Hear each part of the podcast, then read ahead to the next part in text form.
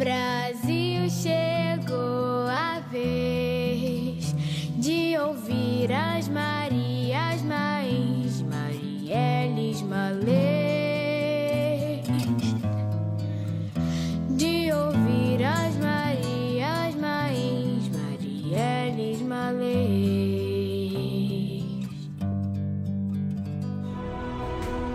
Eu sou Marielle Franco.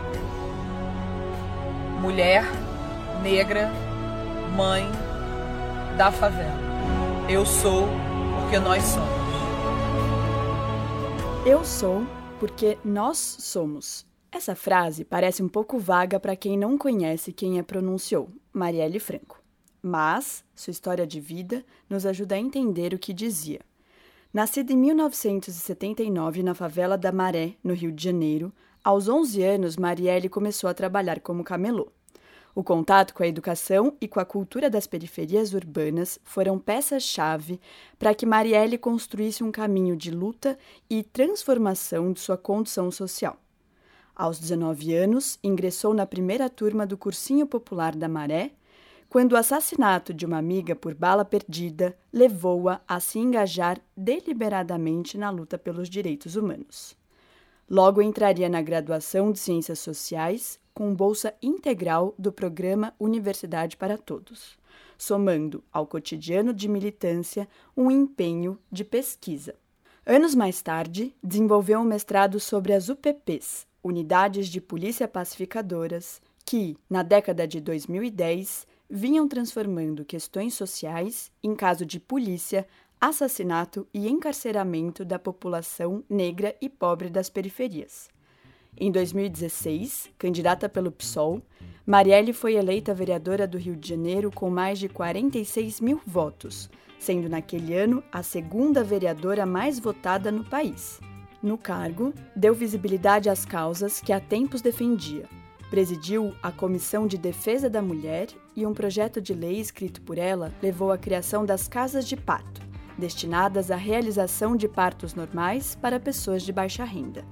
Em seus discursos, lembrou dados como, por exemplo, o do IPEA, de que as mulheres negras chegam a receber salários 70% menores que o de homens brancos.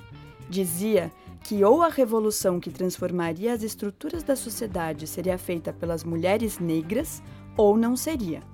Noiva de Mônica Benício, Marielle foi uma representante dos direitos da população LGBTQIA, tida como a mulher que, até então, mais defendeu essa bandeira na política brasileira.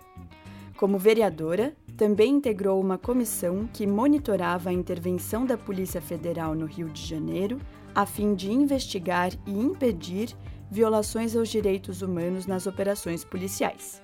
Quando tentavam silenciá-la na tribuna, dizia: Nós estamos num processo democrático. Vai ter que aturar mulher negra, trans, lésbica, ocupando a diversidade dos espaços. Não é à toa, então, que duas ocupações do MTST ganharam seu nome. Eu não vou sucumbir.